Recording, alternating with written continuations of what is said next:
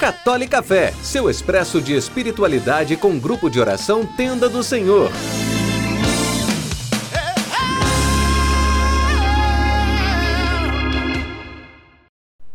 O sonho que Deus tem para a tua vida nunca vai morrer. Louvado seja nosso Senhor Jesus Cristo, para sempre seja louvado. Meu irmão, minha irmã, hoje eu queria partilhar um pouco sobre os sonhos de Deus para as nossas vidas. Muitas vezes nós vivemos os nossos sonhos, as nossas vontades, os nossos desejos e nos esquecemos de que o sonho daquele que nos criou é mais importante do que todo e qualquer sonho que nós possamos ter em nossos corações. Não que nós não possamos sonhar.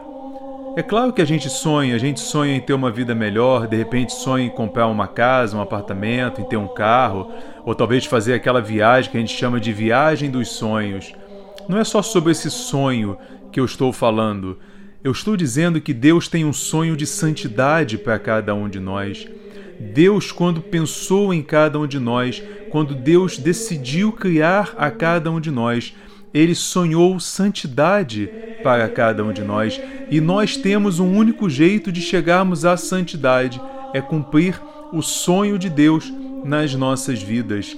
O sonho de Deus para as nossas vidas é que todos os meus pensamentos, todos os meus sentimentos, as minhas ações, tudo o que eu fizer, eu faça buscando viver a plenitude daquilo que Deus tem para mim. E aí você me pergunta, poxa, André, é tão difícil entender o que Deus quer para cada um de nós. E eu vou te dizer, é verdade. É muito difícil você entender os planos de Deus. Mas tem aqui o grande pulo do gato. Nós não precisamos entender o plano de Deus, nós precisamos apenas obedecer a Deus, porque Deus ele não vai revelar o seu plano todo para nós. Ele não vai dizer assim: "Olha, André, você vai nascer, vai fazer isso, aquilo, aquilo outro, vai ser assim, assim, assim, assim assado, até você chegar nesse ponto e aí você atingiu a santidade". Deus ele vai a cada dia, ele vai no teu cotidiano te mostrando, te indicando o caminho para que você possa fazer com que o sonho de Deus para a sua vida, o sonho de santidade de Deus para você, ele se cumpra. Eu ouvi nos dias passados, agora na novena de Pentecostes, uma grande irmã falar uma coisa que para mim calou fundo no coração.